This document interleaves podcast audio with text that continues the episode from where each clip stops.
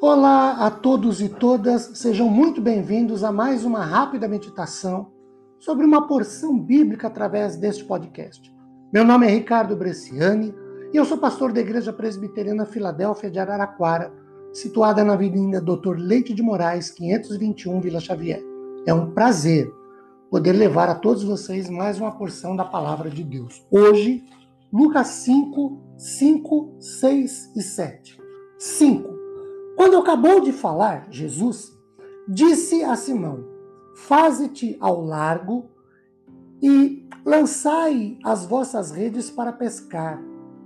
Respondeu-lhe Simão: Mestre, havendo trabalhado toda a noite, nada apanhamos, mas sob a tua palavra lançarei as redes.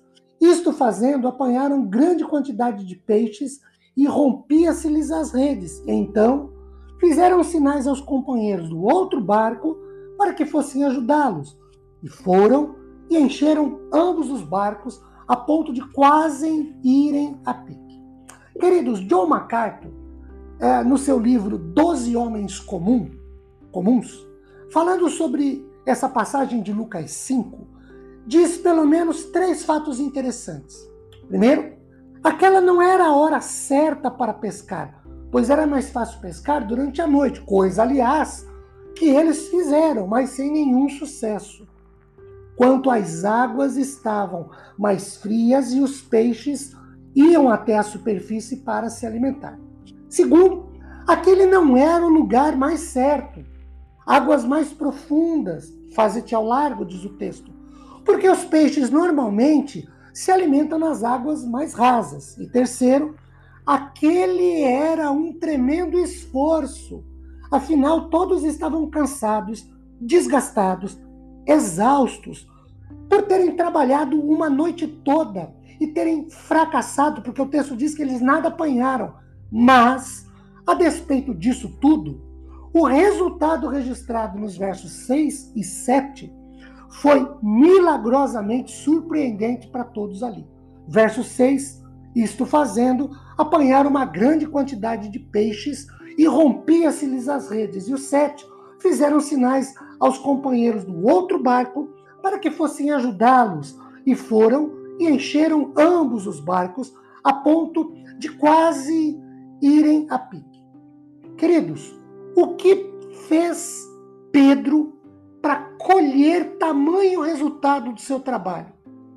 Primeiro, ele abriu mão de suas prerrogativas como pescador profissional que era e aceitou a intervenção de Jesus.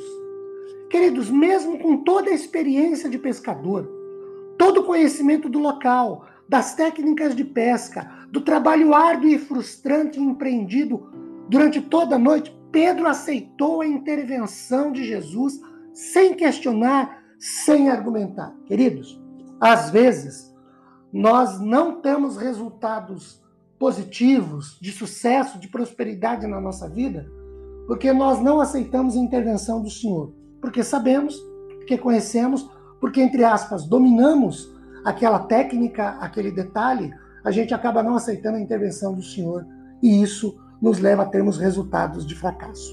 Segundo, Pedro obedeceu porque acreditou, porque confiou nas palavras de Jesus.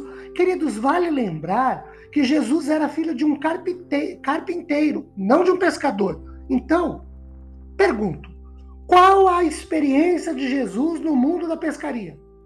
Quais conhecimentos técnicos fluviais, já que diz respeito ao lago de Genezaré, ou seja, um rio que é largo? Jesus possuía como filho de um carpinteiro. Pedro não levou nada disso em conta. Pedro estava diante de Jesus e isso para ele bastou. Óbvia, obedientemente, sem questionar, sem hesitar, Pedro lançou sua rede ao mar, embasado, baseado, firmado na palavra de Jesus e obteve sucesso no seu empreendimento. Quando obedecemos ao Senhor, prosperamos, temos sucesso, conquistamos, nos saímos vitoriosos. Que Deus nos abençoe grandemente derramando sobre nossas vidas sua graça após ouvirmos sua palavra. Amém.